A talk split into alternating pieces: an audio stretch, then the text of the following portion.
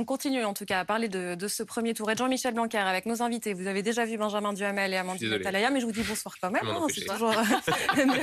bonsoir Philippe Moreau-Chevrolet, professeur de communication politique à Sciences Po et PDG de MCBG Conseil. Bonsoir Geoffroy Lejeune, directeur de la rédaction de Valeurs Actuelles. Merci à tous les cas d'être avec nous euh, ce soir. C'est vrai qu'on vit une étrange campagne de l'entre-deux tours. Il y a ceux qui disent qu'on leur a volé l'élection. Écoutons Jean-Michel Blanquer justement je, le dis tout de suite, je ferai un recours juridique sur cette élection. Parce que, ben parce que euh, le candidat qui, a, qui est passé devant moi à 180 voix, c'est-à-dire très peu, euh, a violé plusieurs règles électorales pendant la, pendant la campagne. Donc, euh, par exemple, faire des posts Facebook qui sont sponsorisés vers, vers les électeurs, c'est interdit. par exemple, faire venir des gens pour me, pour me parodier et éditer des, des tracts euh, qui imitent mhm. mes tracts en disant des choses euh, inexactes. Toute une série de choses qui, sont, euh, qui violent sciemment les, les règles d'élection. Mais ils se permettent tout. Tout leur semble permis. Voilà, il y a cette accusation qui est faite. Et puis il y a aussi ceux qui doutent carrément des résultats.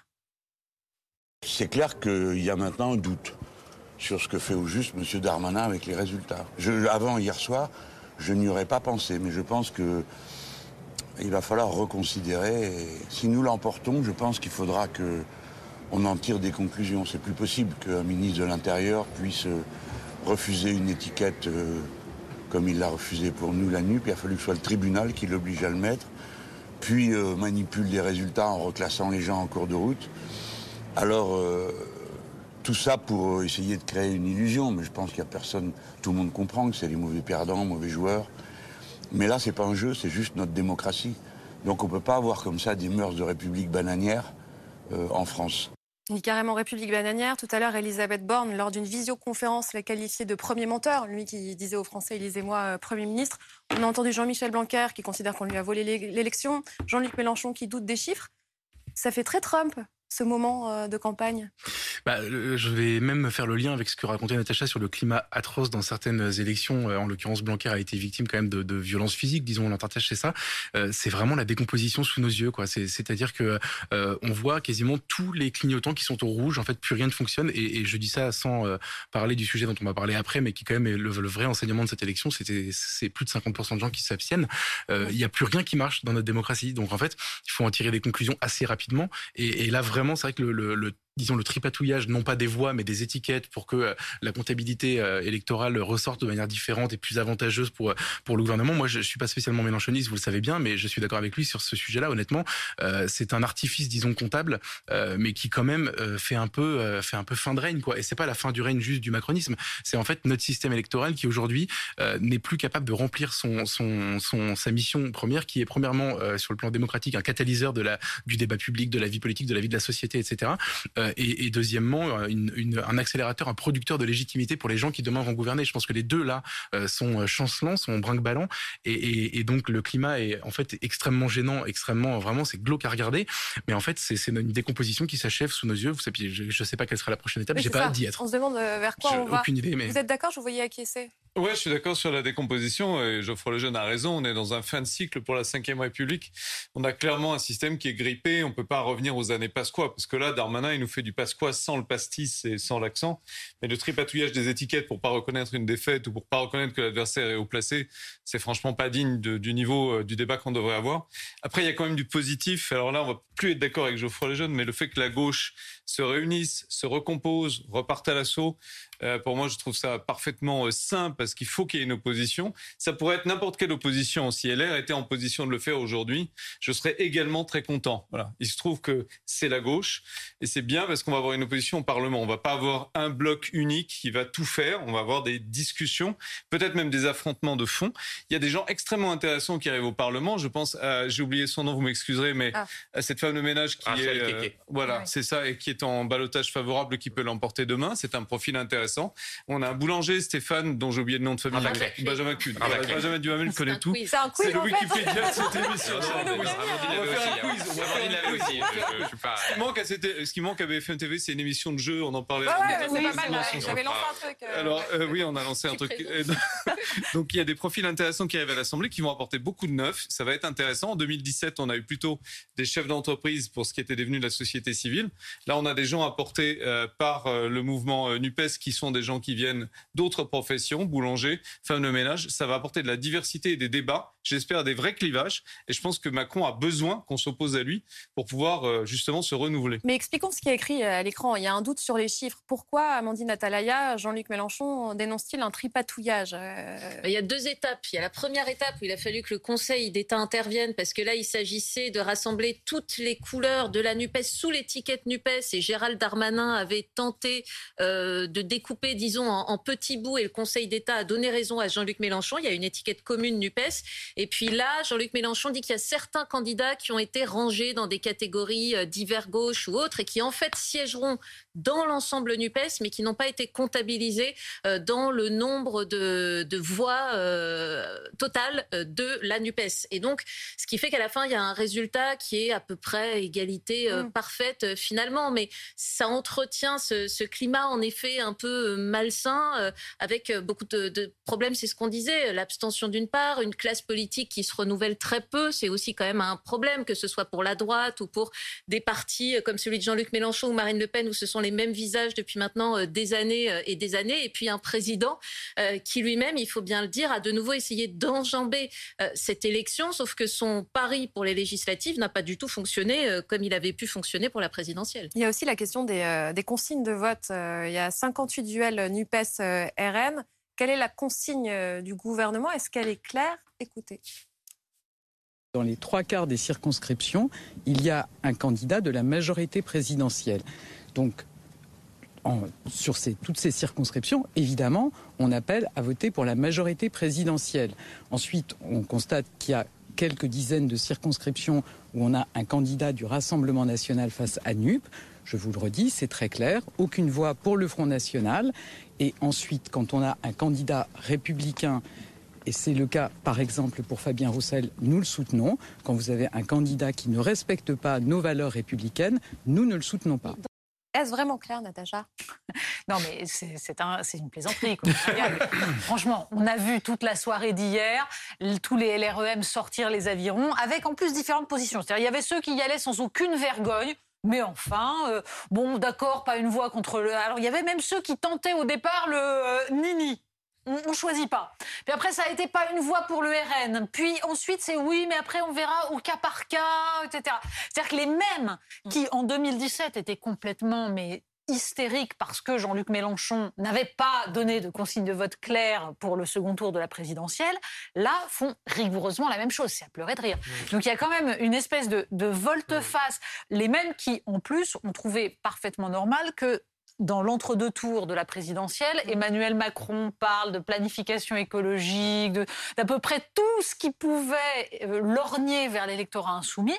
Et là, on explique que c'est l'extrême gauche, les, les, chars russes qui vont déferler, c'est Chavez, c'est tout ce qu'on veut, Maduro. Enfin bon, il y a quand même une absence totale on va dire, d'honnêteté intellectuelle que je trouve assez fascinante. Alors en face, sur d'autres sujets, c'est pas mieux. Hein. C'est-à-dire qu'on sort, euh, oui, ils vont augmenter la TVA, etc. Enfin bon, tout y passe. Donc de toute façon, il faut s'attendre à ce qu'on ait une semaine comme ça, disons, qui ne va pas relever forcément le niveau de, la politique. Euh, pour autant, c'est vrai que ça, ça pose un léger problème là aussi, mais J'insiste sur une chose, je suis d'accord avec Philippe Moreau-Chevrolet sur un point essentiel. Ce qui va être intéressant après, c'est que quoi qu'il arrive, nous ne serons pas dans la configuration de 2017 avec une majorité euh, ultra puissante qui pourra se permettre de mépriser les oppositions, c'est-à-dire qu'on a peut-être une chance que tout le monde refasse de la politique qu'il y ait des débats, qu'il y ait des, même, même des réflexions de fond et assez constructives. Et ça, je pense qu'on ne peut que y gagner. Est-ce que ça suffira à répondre à ce que soulignait Geoffroy Lejeune tout à l'heure? Je ne sais pas, mais au moins ce sera pas mal. Et c'est vrai qu'on a du mal à s'y retrouver parce qu'il y a ce que dit euh, Elisabeth Borne, le cas par cas, en gros, il y a ce que dit Papendia, le ministre de l'Éducation, pas une voix au RN, quelle que soit la configuration, aucune voix ne doit aller au Rassemblement national. Le combat contre l'extrême droite n'est pas un principe à géométrie euh, variable. Euh, troisième nuance, le ministre Stanislas Guérini qui appelle carrément à voter NUPES contre Marine Le Pen. Hein. il le dit comme mmh. ça, la candidate ensemble de cette circonscription elle dit qu'elle va voter blanc. Euh, C'est-à-dire que personne ne pense la même chose. Non, mais il y, y, a eu plusieurs absurdités. La première absurdité, c'est que la majorité n'ait pas été capable, avant d'aller sur les plateaux de télévision, de, se mettre d'accord sur la même phrase. Le B à bas dans ce genre de soirée électorale, c'est que il faut faire passer ce qu'on appelle un élément de langage pour qu'on n'ait pas l'impression que Olivier Grégoire sur une chaîne dit l'inverse de ce que dit Clément Beaune sur une autre, tout en euh, ayant Stanislas Guérini qui, qui dit l'inverse. Ensuite, on a un problème assez rapide, c'est qu'on a eu dans le, fameux cas par cas. Cas par cas, ça peut pas tenir parce que précisément, prenons le cas de la circonscription de Marine Le Pen. Mm. À l'évidence, on a Marine Tondelier, qui est une écologiste, dans la NUPES, euh, face euh, à, Marine Le Pen. On ne peut pas considérer que Marine Tondelier soit, euh, si on reprend les canons de certains, une indigéniste ou un danger pour la République. Et pourtant, la candidate la République en marche éliminée dit on vote blanc. C'est Comment elle s'appelle cette candidate? Euh, Elle s'appelle Alexandra. Alexandrine Pintus. Non, c'était pour continuer le quiz. Alexandrine, là, là, vous m'avez. Bravo. Bien joué. J'aurais ça, Alexandrine. Vous étiez Mais donc, donc, là-dessus, là pour le coup, si on prend les canons euh, d'Elisabeth Borne, si la majorité soutient Fabien Roussel, elle doit aussi soutenir Marine Tondelier, précisément face à Marine Le Pen. Et il y a un deuxième degré qui montre que c'est absurde. Quand on entend la majorité, on dit euh, attention, il faut parfois faire barrage aux extrêmes. Roxana Maracineanu dit il faut faire barrage aux extrêmes. Face à qui est Roxana Maracineanu dans sa circonscription? Précisément face à euh, Madame Keke, qui est une euh, ancienne femme de chambre dont on ne peut pas dire qu'elle représente un danger pour la République. Dans la même manière, dans la série des argumentaires absurdes, Amélie de Montchalin se retrouve ah, au deuxième tour dans l'Essonne face à Jérôme Gage. Jérôme Gage, qui, pour ceux qui nous regardent, un ancien député frondeur, socialiste, qui est sur les sujets économiques et sociaux effectivement euh, très à gauche, mais qui n'est de la même manière ni un indigéniste, ni un wokiste, ni un danger pour la République. Et que dit Madame Monchalin ce matin? Elle parle des candidats de la NUPES d'une forme d'antisémitisme, ce qui, concernant, concernant Jérôme Gage, est juste, mais complètement à côté de la plaque. Non seulement, non seulement Jérôme Gage est juif, mais en 2020, Olivier Véran lui a confié une mission officielle pour aider les personnes qui devaient se confiner et qui étaient atteintes du Covid. Donc, pour résumer, quand on est un président de la République qui a fondé son combat politique sur le combat contre Marine Le Pen, qui a souvent euh, laissé entendre que c'était le camp de la raison euh, face euh, à la, peste brune Marine Le Pen. De laisser entendre que certains pourraient même hésiter entre des candidats comme cela et le, Rassemblement, le Rassemblement national, c'est juste quelque chose qui brouille tout à fait le message, même si on comprend qu'en termes de stratégie politique, sachant qu'Emmanuel Macron doit parler à la droite, il faut faire attention à ne pas trop dire qu'il faut aller vers la NUP. Mais simplement, ça ne marche pas, ça ne tient pas, et c'est ce qui a créé ce brouillage que l'on a pu voir sur les plateaux de télévision depuis hier soir. Et ça peut laisser des traces aussi, Geoffroy. Euh, il y a certains électeurs qui se sentent aussi ciblés par Emmanuel Macron, en tout cas par le gouvernement quand il tient ce discours. Alors, si je me je rappelle qu'on est en train de parler d'une élection où il y a moins d'un Français sur deux qui va voter, et probablement parce qu'en en fait, c'est pas la première fois qu'on vit ce genre de cirque. Euh, les entre-deux tours sont devenus, Natacha rappelait à juste titre qu'il y a un mois, on a vécu 15 jours d'entre-deux tours de l'élection présidentielle où Emmanuel Macron était devenu euh, Hugo Chavez, quasiment. Enfin, en tout cas, il avait des grandes idées tout à coup de gauche. Et euh, le, Jean-Luc Mélenchon, avant d'avoir fondé euh, la Nupes, euh, expliquait, enfin en tout cas ses sbires expliquaient que ou ses séides, pardon, expliquaient qu'il fallait plutôt voter pour lui que pour Marine Le Pen. donc non mais pardon, j'ai excès de langage, c'est l'enthousiasme. c'est mieux. Hein, Et donc moi je pense que c'est aussi une des raisons pour lesquelles tous les arguments qu'a listé Benjamin à l'instant pour expliquer quels étaient les critères pour décider pour qui on vote dans un second dans un duel sont des, des, arguments en fait extrêmement moraux qui ne s'intéressent jamais au fond des idées défendues par les uns ou par les autres. On très bien d'ailleurs que les critiques visant Jérôme Gage sont pas les mêmes que contre Daniel Obono, etc. Donc c'est tout. En fait, c'est bidon et les gens ne le croient plus. Donc les gens ne vont plus voter. Les gens savent qu'ils vont se faire. Et mais honnêtement, je comprends tellement les abstentionnistes. Euh, et, euh, et, les gens savent qu'ils vont se faire manipuler sur des raisons d'émotion, etc. Et qu'à la fin, le débat de fond qu'on espère tous avoir euh, n'aura jamais lieu. En tout cas, au moment où les élections arrivent, il se substitue complètement. Il peut arriver qu'on ait dans ce pays des débats passionnants sur plein de sujets. La sortie du confinement, par exemple, a été l'occasion d'un débat sur l'énergie. Je me souviens très bien, ou sur le rapport à la mondialisation. Ça peut arriver, mais de manière mystérieuse et, euh, et même peut-être miraculeuse, au moment où il y a une élection, on ne parle plus du tout de ça. Euh, et je terminerai en disant que je suis beaucoup moins optimiste par contre euh, sur les bienfaits de l'espèce de de contestation du macronisme à l'Assemblée nationale par la, la, force de gauche qui va émerger, parce que quand on se souvient de la manière dont les députés insoumis se sont conduits précisément au Parlement pendant la mandature précédente, c'est-à-dire qu'à 17, ils ont réussi en gros pour le dire euh, poliment, à mettre le boxon pendant cinq ans, avec des techniques qui sont extrêmement bons là-dedans, d'obstruction parlementaire, évidemment d'agitation de tous les débats, etc., un peu d'agite-prop aussi en permanence. Euh, quand on voit leur force de frappe à 17, je vous laisse imaginer le cauchemar qu'on va vivre à 170. Alors, pour nuancer, quand je parlais du fait que cette Assemblée allait normalement être assez bigarrée et que ça pouvait apporter du débat, je ne parlais pas seulement de, la force de gauche. il va y avoir une diversité à l'Assemblée. C'est-à-dire qu'il y a une force LR qui certes est moins importante qu'avant, mais qui sera présente. Il y aura très certainement plus de députés Rassemblement national qu'il n'y en avait. Il y aura donc la NUPES. Ça fait une diversité qui va permettre de faire entendre d'autres débats. De même qu'on peut ajouter que si euh, Emmanuel Macron n'obtenait pas la majorité absolue, il serait obligé de discuter avec Horizon, le modem, davantage qu'il ne l'a fait. Mm-hmm. Donc c'est ça que je visais. Deuxième chose, oui, je, je, vous rejoins sur une chose, on risque d'avoir des happenings permanents à l'Assemblée.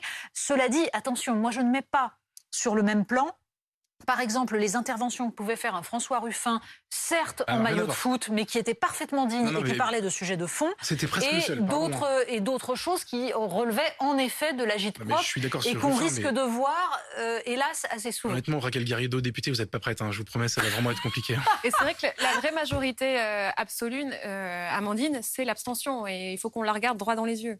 Oui, bien sûr. Et bah, ce n'est pas d'ailleurs un débat sur lequel les politiques aujourd'hui se sont particulièrement penchés, malheureusement. Et d'élection en élection, ça se répète sans que jamais personne n'en tire réellement les leçons. Comme si, en fait, on acceptait cette déliquescence et qu'on l'a laissé euh, s'installer après les régionales, après les municipales, euh, toujours un peu plus. Et euh, je crois que c'est un thème que vous allez aborder tout à l'heure. Alors, je ne vais pas trop le développer, mais la France est complètement fracturée. On sait très bien qu'Emmanuel Macron a été élu par des personnes qui vivent surtout dans les villes et surtout par des personnes âgées et qu'il y a un énorme problème aujourd'hui avec le vote des jeunes qui ne se déplacent plus ou pas. Alors, comment les réintéresser aujourd'hui à la politique, je n'ai pas la réponse. Je ne sais pas si quelqu'un a le début d'une idée d'ailleurs à ce sujet. On n'a pas entendu grand-chose de très intéressant, si ce n'est le vote des jeunes euh, à 16 ans ou bien euh, euh, Certains disent qu'il faut remettre de la proportionnelle à l'Assemblée pour que les gens se sentent davantage non, concernés. On pourrait permettre le vote électronique, on pourrait permettre le vote depuis un téléphone portable, on pourrait permettre le vote à distance. Ouais, enfin, de, mobiliser les gens. Il semble que ce soit quand même plus profond sur le grand désintérêt bah, aujourd'hui des gens Pardon, pour la mais il me semble que le point, c'est pas le, vote des jeunes. Il y, a, il y a une abstention des jeunes, mais globalement, les 50% qui s'abstiennent ce sont nos concitoyens les plus pauvres. Oui, les ce sont les pauvres qui ne votent pas. C'est-à-dire qu'on a un vote de classe. C'est un suffrage censitaire qui ne dit pas son nom. C'est-à-dire qu'à force de dégoûter les plus pauvres en leur faisant comprendre que jamais leur vie ne changera, que quoi qu'il arrive, ils ont beau voter, la politique est toujours la même. Évidemment, on se retrouve avec des gens plus favorisés qui votent et qui, même avec les meilleures intentions du monde, vont défendre leurs intérêts de classe. Parce que de fait, ça existe, les classes sociales, et parce que de fait, à un moment donné, on vote en fonction d'intérêts qui sont complexes. Et c'est tout le problème. La démocratie, ça consiste à penser que la voix d'un très grand universitaire ou d'un grand patron vaut autant que la voix d'une femme de ménage, d'une aide-soignante, d'un ouvrier manutentionnaire ou des voilà. Parce que tout simplement, quelle que soit leur connaissance, ils ont différentes caractéristiques, ils apportent quelque chose et ils ont le droit de défendre leur vision du monde. C'est ça le principe. Or ça, c'est en train de s'abîmer petit à petit, euh, sous de, alors de diverses façons. C'est-à-dire qu'on a aussi tout ce discours chez certains qui consiste à considérer qu'après tout, bah, c'est pas si grave s'ils votent pas, hein, puisqu'ils sont pas compétents. On va parler entre gens qui savent, entre gens qui sont un peu plus intelligents. C'est ça qui est en train de se passer depuis des années. et on, le voit monter. Plus de 50%, ça veut dire que de toute façon, ce n'est pas représentatif. Donc il y a bien un moment où il va falloir faire sauter le système pour essayer de retrouver une véritable démocratie. Vous dites certains s'en félicitent. certains s'en félicitent, enfin pas publiquement évidemment, mais euh, c'est vrai que c'est extrêmement arrangeant cette situation et euh, rien n'a été fait parce que moi je suis d'accord avec euh, ce que vous venez de dire sur le, suffrage transitaire qui ne dit pas son nom. après les gilets jaunes, souvenez-vous, les gilets jaunes c'était en fait une contestation tout à coup visible de gens qui ne s'expriment plus dans les urnes. En gros c'était un peu cette sociologie là. Après ce, les gilets jaunes, j'étais assez frappé. Il y avait des élections, les élections européennes juste après. Et Emmanuel Macron a fait le grand débat. Le grand débat c'est quelque chose qui consiste en fait à vous écouter sans que vous soyez décisionnaire de rien du du tout. Et en fait, j'ai le sentiment qu'on vit de plus en plus dans une démocratie où on a les, un artifice d'écoute, de débat, etc., sans aucune, sans aucune conséquence derrière. Conséquence derrière. Merci vous, vous connaissez la fameuse phrase le totalitarisme, c'est ferme ta gueule, et, la démocratie, c'est cause toujours. C'est Muret, je crois. Et c'est vrai que ce moment du grand débat avait fait du bien, sauf qu'ensuite, ensuite ça a créé de nombreuses déceptions. on continue à, à, en parler dans un instant. Polo News, continuons. Est-ce que la France devient ingouvernable si Emmanuel Macron n'a pas la majorité absolue? Que peut-il se passer? On se retrouve dans un instant.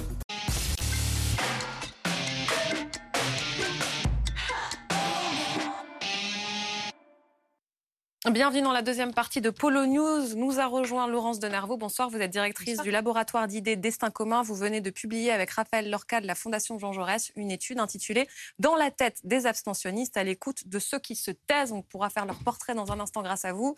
Est-ce que je présente, représente les invités qui sont déjà là depuis 20 heures? Allons-y. Ouais, ça, se fait Benjamin Diamel, Philippe Moreau-Chevrolet, Geoffroy Rebonsoir, on a gardé toute notre fraîcheur. Que se passera-t-il si Emmanuel Macron n'a pas la majorité absolue, ce qui est une hypothèse sérieuse aujourd'hui? Le président a été interrogé tout à l'heure par Boris Karlamov au salon de l'armement Eurosatori. Ce sont les législatives pour le second tour. Est-ce que vous appelez à faire barrage à l'extrême droite et au Rassemblement Je ne vais pas le faire ça ici, c'est un peu marrant. Jean-Luc Mélenchon parle d'un exemple de manipulation ce matin sur Twitter après les résultats du premier tour. Je laisse les experts parler. Étonnante séquence, il n'a pas l'air très inquiet. S'il est inquiet, il ne le montre pas et il a raison.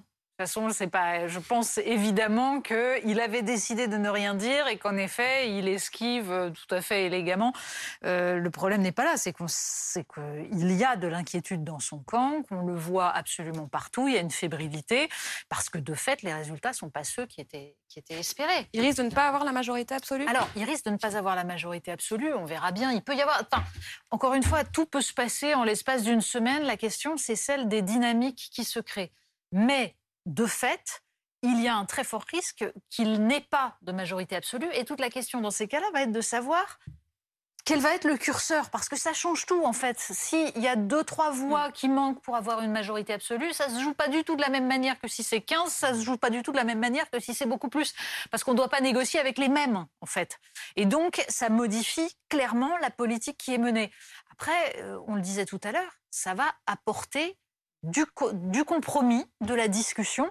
Or, on n'y est pas habitué en France, mhm. mais le compromis, c'est-à-dire le débat entre politiques pour essayer de savoir, de faire évoluer en fonction des points de vue des autres, c'est finalement euh, assez sain. Et ce serait une bonne chose, en fait, c'est ce que vous êtes en train de dire. Ah, je pense que ce serait une bonne chose qu'on ne se retrouve pas avec une assemblée inféodée à l'exécutif et donc inexistante et qui ne soit pas capable de jouer son rôle de représentation du peuple dans sa diversité. Une forme de coalition? Euh, Il y a une question qui se pose, c'est effectivement si Emmanuel Macron n'obtient qu'une majorité euh, relative, il aurait par exemple besoin euh, de certains députés qu'il pourrait aller chercher euh, chez les Républicains. À ce moment-là, mmh. est-ce que l'idée c'est de faire ce qu'on appelle des majorités d'idées, comme ce que faisait Michel Rocard en 88, c'est-à-dire selon les projets de loi en 88, Michel Rocard il allait chercher soit chez les communistes, soit chez les centristes. Ou bien est-ce que euh, certains chez LR, eh bien acceptent de former une forme de contrat de coalition, auquel cas, eh bien on fait rentrer par exemple des ministres LR et on a un contingent de députés qui votent systématiquement avec le gouvernement et dans ce cas-là, il y a une coalition. Honnêtement, c'est pas la culture politique française et pour cela, il faudrait que le groupe LR eh bien, soit susceptible de se, mettre d'accord. Honnêtement, c'est pas gagné, mais ce qui est sûr, c'est que ça change radicalement les choses. Un, parce que ça veut dire que le programme d'Emmanuel Macron tel qu'on le, connaît ne pourrait pas être appliqué de la même manière, parce que si on n'a pas la majorité absolue, il faut nécessairement faire des compromis. On parle beaucoup de 88, mais il y a une différence fondamentale, c'est qu'en 88, Michel Rocard, il utilise le 49.3, c'est-à-dire il engage la responsabilité du gouvernement à de multiples reprises. Depuis la révision constitutionnelle de Nicolas Sarkozy en 2008, c'est une fois par saison hors texte budgétaire. Ça veut dire que si vous l'utilisez une fois, admettons sur le texte pouvoir d'achat là au mois de juillet, c'est fini. Vous pouvez plus l'utiliser. Donc de toute façon, ça change beaucoup les choses.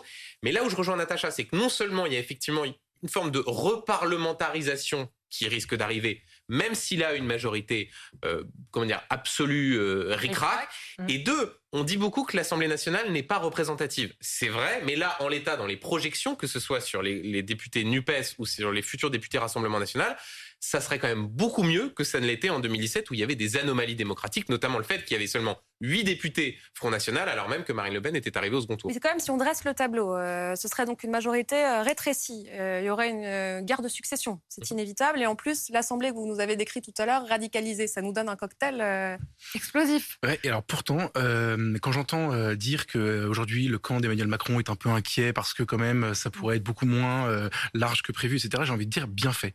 Bien fait parce que, non mais vraiment, parce qu'en réalité, ce président nous a, et cette majorité nous ont habitués, vous savez, à enjamber les élections, comme on dit, c'est-à-dire en gros euh, dévitaliser complètement l'enjeu de l'élection, euh, essayer d'en parler le moins possible, faire en sorte qu'elle passe. Euh, et on l'a vécu, on l'a vécu en fait un peu aux européennes en 2019, beaucoup aux municipales. Il y avait le contexte du Covid aussi. les deux tours étaient espacés de plus de plus de deux mois, donc c'était très compliqué. Les régionales ont été un exemple frappant, et d'ailleurs l'abstention était déjà colossale à l'époque. Et ensuite, on a quand même eu cette espèce de chef-d'œuvre d'enjambement d'une élection qui était la présidentielle, où quand même on a parlé de beaucoup de choses, mais essentiellement d'Ukraine et de Covid un peu avant. Donc en réalité, à force de ne pas euh, jouer le jeu du, débat et, de ne pas politiser euh, les élections, euh, Emmanuel Macron, je pense, est en train de se faire rattraper par cette stratégie. Et pourquoi je suis entre guillemets content Je me félicite pas des bons scores de Jean-Luc Mélenchon, loin s'en faut. et, j'ai expliqué pourquoi j'étais vraiment pas d'accord avec lui. Et même cette major, enfin, l'apparition de ces députés de ce groupe m'inquiète un peu. Mais au moins, Jean-Luc Mélenchon a un mérite, c'est qu'il a politisé cette élection. Euh, il a créé une dynamique sur la foi de cette alliance euh, qui a été en fait politiquement un joli coup réussi. Il a fait campagne. il a fait campagne euh, et ils ont parlé. Et la France insoumise a beaucoup de défauts, mais pas celui de, se planquer là-dessus. Ils font de la politique, c'est-à-dire qu'ils parlent vraiment du destin de la France. Alors moi je suis pas d'accord avec ce qu'ils disent, mais en attendant ils parlent du destin de la France. Ils ont un projet pour ce pays et ils parlent de, des sujets qui intéressent les gens. Si à la fin il y a une prime à celui qui fait de la politique, moi je trouve que c'est une bonne nouvelle. Ça veut dire que les autres peuvent le faire aussi. Les républicains, au lieu d'expliquer qu'ils sont les seuls à pouvoir gouverner en passant de 20 à 15 à 10 à 5 euh, dans les élections et plus personne ne les écoute, et eh ben s'ils faisaient pareil, peut-être qu'ils auraient une chance de retrouver la confiance de leurs électeurs. Le Rassemblement national pourrait faire la même chose, euh, Zemmour pourrait faire la même chose. Et en fait, je pense que s'il y a une prime euh, au fait de mener campagne réellement et de parler de vrais sujets de fond et de faire de la politique entre guillemets à l'ancienne comme Jean-Luc Mélenchon, et eh ben tant mieux. Est-ce que vous dites comme Geoffroy, bien fait à Emmanuel Macron, en gros, la suite du non-campagne, c'est un non-quinquennat? Euh, non, je dirais pas bien fait parce que bon, bah, ça, Macron n'a pas fait campagne, mais il l'a fait de manière stratégique. Je veux dire que je pense que tout ça, je dis pas qu'exactement il l'avait prévu, mais je pense que ça rentre dans le cadre d'une stratégie qui était pensée à l'avance. Ne pas faire de vagues, essayer de pas cliver trop, essayer de passer entre les gouttes. Et puis finalement, est-ce que le Parlement est aussi important que ça pour Emmanuel Macron? Non, pour moi non. je veux dire, si vraiment il n'a pas de majorité, oui. Mais s'il arrive à avoir une majorité, même relative, ça va. Il a l'habitude de gouverner sans, de toute façon, le Parlement. Cette semaine, il, il parle. Pourra-t-il? Oui, mais pourra-t-il s'il rate les élections Oui, mais je, moi, j'y crois pas beaucoup à cette hypothèse-là. Je pense qu'il va avoir une majorité. Je pense qu'on c'est des discussions. Il y a un réflexe. D'abord, il y a une chose 70% et on va en reparler, mais des moins de 35 ans n'ont pas voté. Donc déjà que la Nupes arrive en tête avec ce handicap-là, c'est vrai que ça montre qu'il y a un problème, mais ça met un plafond de verre. Et les seniors votent majoritairement, a priori très majoritairement même pour Emmanuel Macron, pour garder de la continuité, de la stabilité. Donc c'est pas, on n'est pas à la veille d'un coup de Trafalgar qui va déstabiliser complètement euh, la cinquième. Et ensuite, avec la cinquième République, l'exécutif a quasiment tout le contrôle. Donc le Parlement, quand il disait soyez fiers d'être des amateurs, c'est parce que je pense que dans sa stratégie à lui, ça l'aide que ce soit des amateurs qu'il soit pas trop gênant, pas trop présent, parce qu'il croit beaucoup. Et la Constitution lui permet, au fait, de centraliser le pouvoir et qu'il pense être le meilleur à faire ça. Ce que vous nous décrivez, moi je suis contre ce régime. C'est un monde de cauchemar et c'est le contraire absolu de la démocratie. D'abord, ce que vous nous décrivez, ce n'est pas la lettre des institutions, ce n'est même pas leur esprit, c'est une déformation des institutions et une instrumentalisation. Ah mais j'ai pas dit que j'étais pour. Voilà. Mais je dis juste, il est dans sa logique. Mais oui, mais c'est une logique qui a peut-être marché pendant un premier quinquennat, mais qui est profondément malsaine. Et il faut quand même se souvenir qu'Emmanuel Macron, en 2017, avait très clairement euh, mis en place, enfin, apporté une dynamique, un élan qu'on peut lui reconnaître. On pouvait ne pas être d'accord avec son ah projet, mais, il y en avait un. en revanche, sa promesse était de dire je vais faire baisser les extrêmes, je vais rassembler et j'allais dire réintéresser les Français à la politique. C'est tout le contraire. Il faudrait peut-être se poser la question de savoir pourquoi, cinq ans après, on est face à un pays euh, politique qui est dans un état bien pire que ce qu'il était il y a 5 ans. De son point de vue à lui, il a réuni plus de 20 millions de voix. Mais de son point de vue à lui, il est, à la limite de, de, de, ne pas avoir de majorité, donc de ne pas pouvoir faire passer sa politique. De son point de vue à lui, qui était la promesse de faire baisser les extrêmes, c'est perdu. Expliquez-nous euh, qui sont ces abstentionnistes. Euh, ça peut être surprenant. Euh, on ne s'abstient pas forcément parce qu'on a un désintérêt pour la politique. Absolument. Alors la première chose que je voudrais dire, c'est que élection après élection, scrutin après scrutin, on entend toujours sur l'élection un chiffre, un pourcentage. Puis on entend les politiques les uns après les autres qui déplorent ça. Une petite phrase rapide, puis ensuite on se partage le butin. Voilà, c'est toujours ça qu'on entend. Mmh. Et en écho à ce chiffre, à ce pourcentage, on en reste souvent là. Nous, on a entendu, je vous cite une femme qu'on a entendue dans notre étude qui nous a dit on est trop petit. C'est comme quand on va à la boucherie ou à la CAF, on prend son numéro et c'est tout. Donc cette sensation d'être qu'un numéro en écho à ce pourcentage unique. Voilà. Donc on a essayé de creuser euh, dans le détail qu'est-ce qu'ils pensent, qui ils sont, etc. Et effectivement, une des premières idées reçues qu'on a euh, été amené à, déconstruire en quelque sorte, c'est l'idée selon laquelle les abstentionnistes ne s'intéresseraient pas du tout à la politique. C'est pas vrai. Dès qu'on parlait politique, ils s'animaient, ils avaient des opinions, ils étaient informés. C'était des gens qui étaient dans, dans les sujets, dans le débat. Simplement, c'est plutôt de l'ordre de la cassure, de la après, deuxième euh, idée reçue, peut-être, par exemple, le fait que beaucoup de candidats à la présidentielle, en l'occurrence, parce que c'est des, abstentionnistes de la présidentielle, ce serait un gage de, pluralisme et du coup, euh, ça pourrait favoriser la participation. Beaucoup de gens nous ont dit, en fait, ça m'a perdu. Il y en avait trop. Euh, quasiment, on a fait la comparaison, si vous voulez, c'est quand on est devant le linéaire de sauce tomate de 12 mètres on ne peut même plus choisir. Du coup, on n'en prend pas, quoi. On est paumé. Et puis, il y en avait qui disaient aussi, finalement, trop de candidats, ça reflétait la division du pays. Ça, c'est assez intéressant. Voilà. Et, d'autres, d'autres, euh, enfin, d'autres choses comme ça qui nous ont, euh, qui nous ont euh, surpris. Mais en tout cas, clairement, ce rapport à la politique qui n'est pas une, distance absolue. C'est juste plutôt de l'ordre de la, de la déception et de la, du désarroi. Déception vis-à- -vis des politiques, vis à -vis de leur ton aussi, du ton qu'ils emploient. Euh, Absolument. Je trouve trop agressif. Mm, mm. On a appelé ça l'éthos, c'est la manière d'être. Donc il y a plusieurs choses. Il y a tout ce qui est autour de la politique spectacle. Euh, tout à l'heure, vous en parliez un petit peu. Tous les termes y sont passés. On a écouté 36 personnes pendant 12 heures au total. Donc c'était vraiment approfondi comme, euh, comme échange. c'est la farce, c'est la mascarade, c'est le Muppet Show. Tout y est passé. Et ça, il faut bien comprendre que quand les gens le disent, c'est pas de la parole automatique. Il y a vraiment un sentiment d'être lassé, d'être fatigué de ça. Et même chose pour plutôt ce qui de l'ordre de la violence, de l'invective. Vous en parliez tout à l'heure. C'est-à-dire que, alors après, soyons réalistes. Hein, et euh, je veux dire, depuis la Grèce antique, euh, la politique, c'est le combat, c'est voilà, et encore plus évidemment dans l'entre-deux tours d'une élection, bien sûr. Mais pour autant, euh, il faut quand même garder à l'esprit que les notions euh, de, modération, d'humilité également et d'honnêteté. Euh, c'est pas forcément des, euh, des, signes de faiblesse. Ça peut aussi être au contraire des gages de crédibilité et de fiabilité. En tout cas, c'est ce que vraiment les gens nous ont dit quand on les écoute longuement parler. Et il y a un rôle des médias aussi ou pas? Tout à fait. Je vous le confirme. J'avais peur de cette question. Pas. Ouais. Un rôle énorme des médias, en tout cas une, euh, un rapport aux médias et à l'information qui est, euh, de ce qu'on a entendu avec Raphaël Lorca, assez problématique. La première chose, c'est que euh, en fait, il y a une défiance immense vis-à-vis des médias et de l'information. Le terme qu'on a le plus entendu, c'est je recoupe, je recroise les gens ont l'intuition spontanée que, en fait, euh, tout n'est pas vrai. Les médias sont orientés, terme qu'on a beaucoup, beaucoup entendu aussi. Du coup, en quelque sorte, ils se rassurent en se disant je recoupe, je recroise. Mais, problème, il n'y a aucune euh, aucune notion de hiérarchisation et de fiabilité des différentes sources. Donc en fait, finalement, c'est un peu le gloubi-boulga. Et ils le disent eux-mêmes, finalement, ils disent je suis perdu, euh, j'ai beaucoup de mal à démêler le vrai du faux, etc. Donc il y a un énorme enjeu. Alors l'éducation média, évidemment, c'est totalement essentiel à l'école, mais peut-être pas seulement à l'école. Peut-être que les entreprises ont un rôle à jouer aussi là-dedans, pourquoi pas.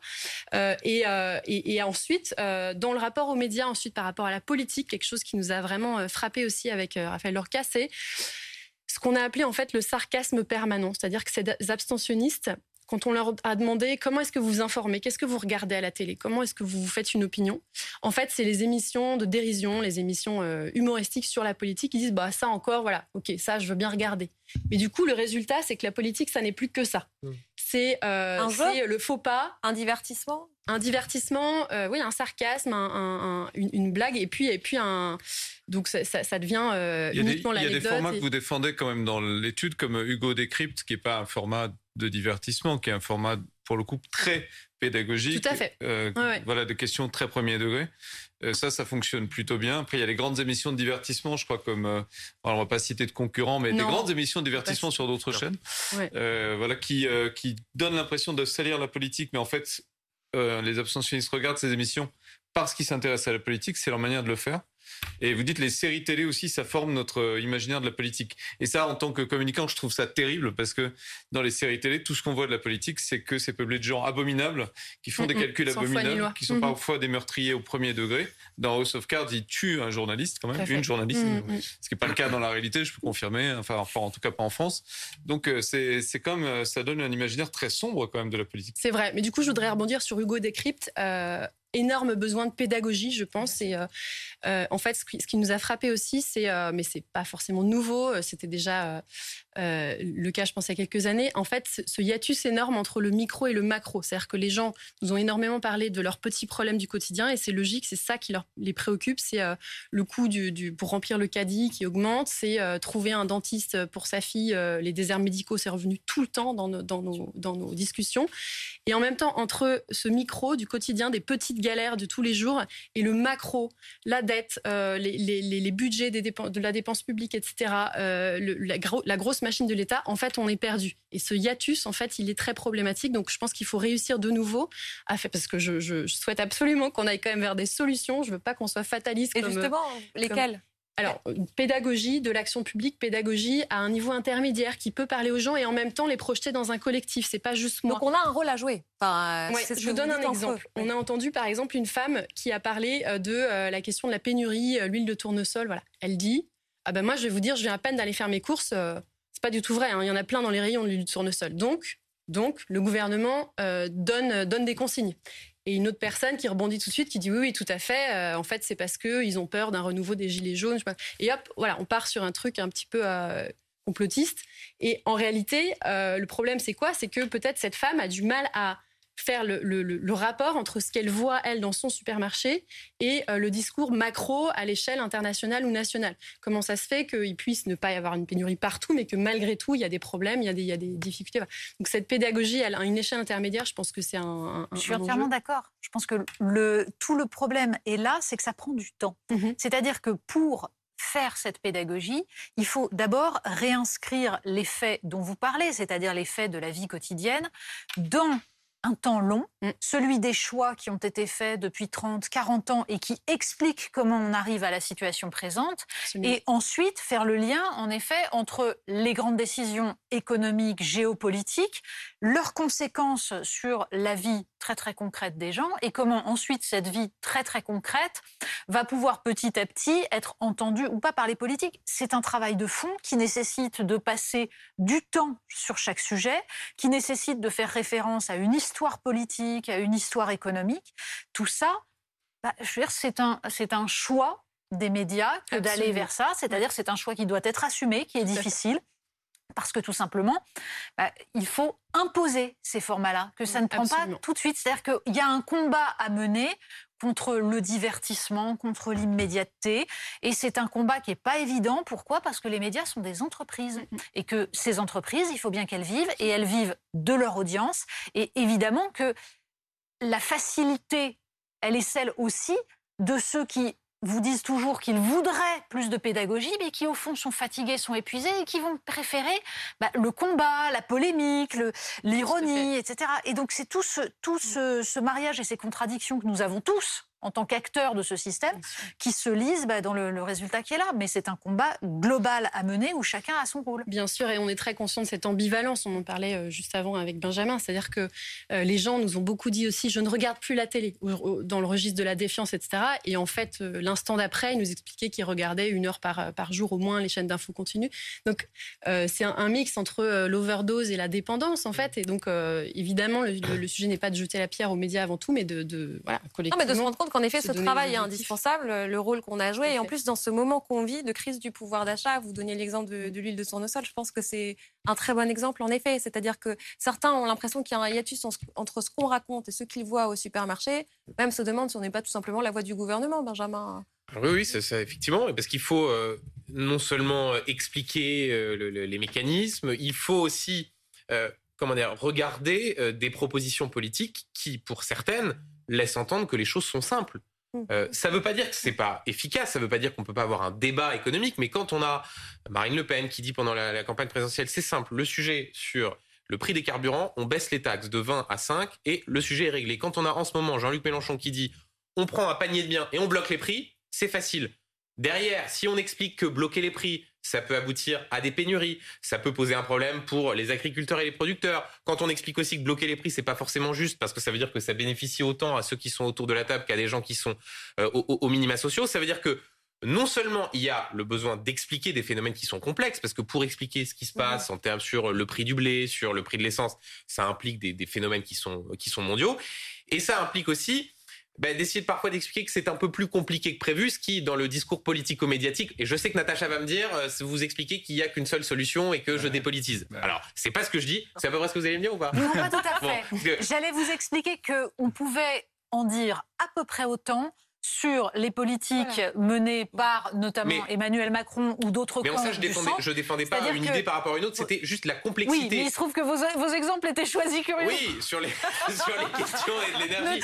mais, bon, ça mais, mais il y a malgré tout la, la, difficulté dans un, dans un environnement où par définition le débat souvent euh, se réduit à euh, des slogans et à des solutions de facilité, d'expliquer aussi tout simplement que le pouvoir politique ne peut pas tout, qu'il y a aussi des situations qui échappent à tout simplement l'action publique. Et donc ça, c'est des choses qui, pour, certains, ne sont pas forcément facilement audibles. D'autant plus, et j'en termine par là, dans un pays où on a une culture politique qui veut que normalement, à chaque problème économique, social, financier, eh bien, il y a une solution de la part de l'État, ce qui est parfois vrai, mais ne l'est pas toujours. Oui, mais on peut aussi expliquer qu'en 30 ou 40 ans, les politiques ont choisi de ne plus avoir de prise, qu'ils se sont départis de leurs possibilités d'action, notamment sur les questions économiques, en, en insufflant l'idée que la mondialisation était un donné auquel on ne pouvait pas euh, sur lequel on ne pouvait pas agir et qu'il n'y avait qu'une seule politique possible.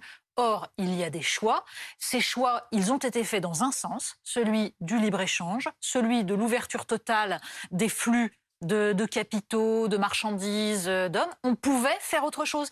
Mais ça, ça nécessite en effet de revenir à du temps long. Mais là où ça rejoint la vie des gens, c'est que la désindustrialisation qui fait que vous avez des gens qui sont au chômage, leur, leur maison qu'ils ont achetée ne vaut plus rien parce que c'est un coin où il n'y a plus de boulot. Ça, c'est la vie des gens. Mais c'est la conséquence de ces choix sur le libre-échange. C'est la conséquence de cette idée que justement, ah ben on n'y peut rien, il n'y a pas d'autre politique possible. Voilà. Et simplement, si on ne débat pas et vous, vous, pouvez, vous avez parfaitement le droit de ne pas être d'accord avec moi sur la lecture de ça. Ce qui est intéressant, c'est justement de pouvoir échanger, mais de prendre le temps d'échanger sur 40 ans de choix politiques. Et là, vous avez tout de suite quelqu'un qui vous dit Oh ouais, mais on va pas revenir en arrière. Oh bah alors, attendez, il faut regarder l'avenir. Voilà. Alors, du coup, et je voulais rebondir là-dessus, je pense qu'effectivement, on peut débattre de cette question de est-ce que ça a été un choix délibéré des politiques ou pas. Mais tout de même, il y a quelques mois, on avait fait d'autres euh, focus group comme ça avec des gens sur euh, euh, le, leur, enfin, le retour sur l'épisode Covid. En fait, on s'était rendu compte que beaucoup de gens ne savaient même pas très bien, finalement, s'ils avaient reçu des aides de l'État au titre, enfin, au moment du Covid, etc. Donc là, c'est quand même une catastrophe de la pédagogie de l'action publique et c'est, c'est vraiment un loupé parce que, du coup, les gens se disent, sont dans cette défiance de dire j'ai rien reçu alors que j'en avais besoin. Bon. Mais du coup, euh, je me dis peut-être qu'on peut aussi parler de la question du rapport à la représentation, parce que c'était euh, fondamental dans, dans, ce qu'on a entendu chez ces abstentionnistes. Et euh, là aussi, quelque chose d'assez problématique parce que, en fait, c'est on, on, a senti qu'il y avait un, surinvestissement de en fait la représentation par la ressemblance, la représentation descriptive, on peut dire. C'est-à-dire beaucoup beaucoup de gens nous ont dit je ne me retrouvais pas à 100% dans aucun des candidats, même s'il y en avait 12. Et je pense qu'autour de cette table, euh, aucun d'entre nous, je ne sais pas si vous avez voté, mais euh, se reconnaissait à 100% dans le candidat ou la candidate pour laquelle ils ont voté. Et en fait, c'est pas ça le fait de voter, c'est pas ça.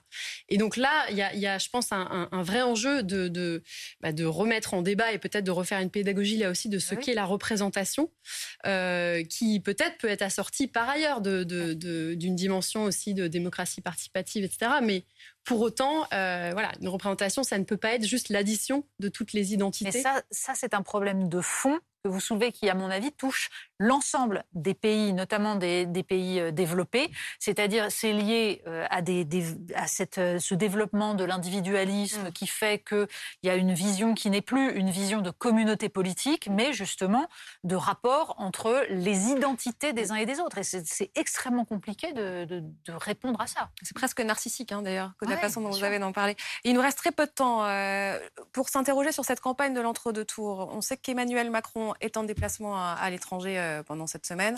Moldavie, euh, Roumanie. Euh, est-ce qu'il sera à Kiev cette semaine, il y a un point d'interrogation puisque la presse italienne et la presse allemande, oui, non, je vois dans vos yeux presque une supplique, une question. c'est le, quiz qui continue. mais je n'allais pas vous la poser en fait, c'était pas ça ma question. Mais c'était non, mais est-ce est étrange lors de l'entre-deux tours, un président qui est à l'étranger et qui donc ne fait pas campagne intérieur. Je vais vous éviter la, métaphore ou la comparaison un peu facile avec Baden-Baden, mais quand même, dans l'idée, euh, il y a une petite démission euh, du président de la République qui, je pense, va aller jusqu'au bout. Baden-Baden, on ne savait pas où il était. Hein. C'est pour ça que j'ai évité cette comparaison un peu pénible à tout le monde. Non, mais c'est une prétérition, ça. C'est de dire, je, je, ne parle pas de quelque chose, mais j'en parle quand même. Il, est tout le temps politiquement. politiquement Macron, est à Baden-Baden à peu près tout le temps politiquement. On sait jamais Non, mais on a le sentiment. Il n'est pas avec Massu, au moins. On a le sentiment qu'il va aller au bout de sa stratégie d'enjamber cette élection. Euh, moi, je suis désolé, mais en fait, je pense que c'est fait sciemment. Ça lui a d'ailleurs pourtant plutôt réussi pour l'instant. Euh, je vais même aller plus loin dans la, par rapport à la crise de la, représentation, la manière dont on se projette aussi dans nos élus, etc. Il y a quelque chose qui moi m'inquiète énormément, c'est le fait d'avoir que Emmanuel Macron ait annoncé avant euh, les élections législatives euh, de nouvelles manières en fait d'interagir avec la société, le fameux Conseil national de la refondation, mais qui en fait succède à d'autres idées, d'autres initiatives comme ça qui ont d'ailleurs un peu, qui ont parfois accouché de pas grand chose, mais c'était ce, fameux, ce, je, ne sais plus quel était le, terme exact de ce Conseil sur la, la, transition. La Convention citoyenne sur le climat. Citoyenne sur le ah climat. Merci beaucoup. Euh, c'est une nouvelle manière en fait de mettre un peu symboliquement euh, à équivalence euh, les élus par le peuple et des tirages au sort. Mais ça poserait de bonnes questions quand même. Est-ce qu'il faut des élections mi-mandat Enfin, on est en, droit de se poser la question. On a tout ça. C'est ça que moi que je trouve désolant, c'est que la Ve République, quand, quand on n'y touche pas, c'est un système qui fonctionne plutôt bien. Et, et, en fait, on invente des espèces de dérivés en permanence qui, qui, en fait, évidemment, vont fausser notre rapport à tout ça. Donc, les élections législatives perdent de leur intérêt. Donc, on vit l'abstention qu'on vient de vivre euh, très récemment.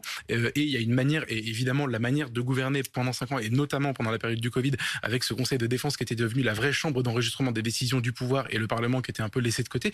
Pour toutes ces raisons, c'est évident aujourd'hui que euh, l'élection a perdu de son intérêt et qu'Emmanuel Macron peut donc, pour répondre à votre question, si, si c'est le cas, se permettre un voyage à l'étranger en plein, en plein entre-deux tours d'une élection. Mais même un président à Kiev dans cette campagne d'entre-deux tours législatives, est-ce que ça peut avoir un impact ou pas? Alors ça peut avoir un impact au sens où le président va capter l'attention pendant quelques jours, donc distraire du débat actuel qui lui est pas particulièrement favorable et euh, montrer qu'il rencontre Zelensky, qui est l'homme politique le plus populaire dans le monde actuellement, dans les démocraties en tout cas.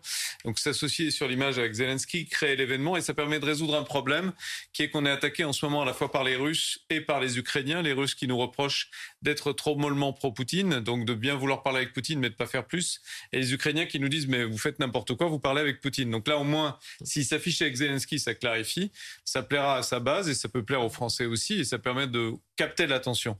Et tout l'enjeu d'Emmanuel Macron en général dans ce type de situation, c'est de montrer que le sauveur de son camp, il y en a qu'un, c'est lui. Donc il fait le grand débat où il sort un, lapin du chapeau. Et euh, là, ce serait assez politiquement assez bien et plutôt pas mal. Après, est-ce que ça l'aidera pour le résultat des élections? J'en sais rien. Je voudrais juste revenir sur un point, c'est que maintenant on a des technologies pour associer les citoyens à la prise de décision en amont que de plus en plus de collectivités le font en créant des, directions de la participation citoyenne. Ça suppose d'avoir des systèmes aujourd'hui en ligne qui permettent de prendre en compte les contributions de chacun de les intégrer dans l'élaboration du texte final. Je veux dire qu'on a la technologie pour. C'est pas une convention citoyenne du tout. Euh, ça date de 2015-2016. C'était Axel Lemaire qui était ministre de euh, les gens ont voté, on a fait l'inverse. Hein, non, mais on peut le faire. On a les moyens d'associer les citoyens à la prise de décision parlementaire. C'est pas concurrent du Parlement, c'est complémentaire du Parlement. c'est pas une, ça, question, de, une, question de volonté en réalité. Mais... Euh. ce serait intéressant à explorer, mais c'est pas fait. Là, on se contente d'écouter les gens. Il faut leur donner de la décision. On aura d'autres occasions, j'en suis sûr. Merci beaucoup d'avoir été avec nous. À demain. À demain. À demain, Martin Natacha.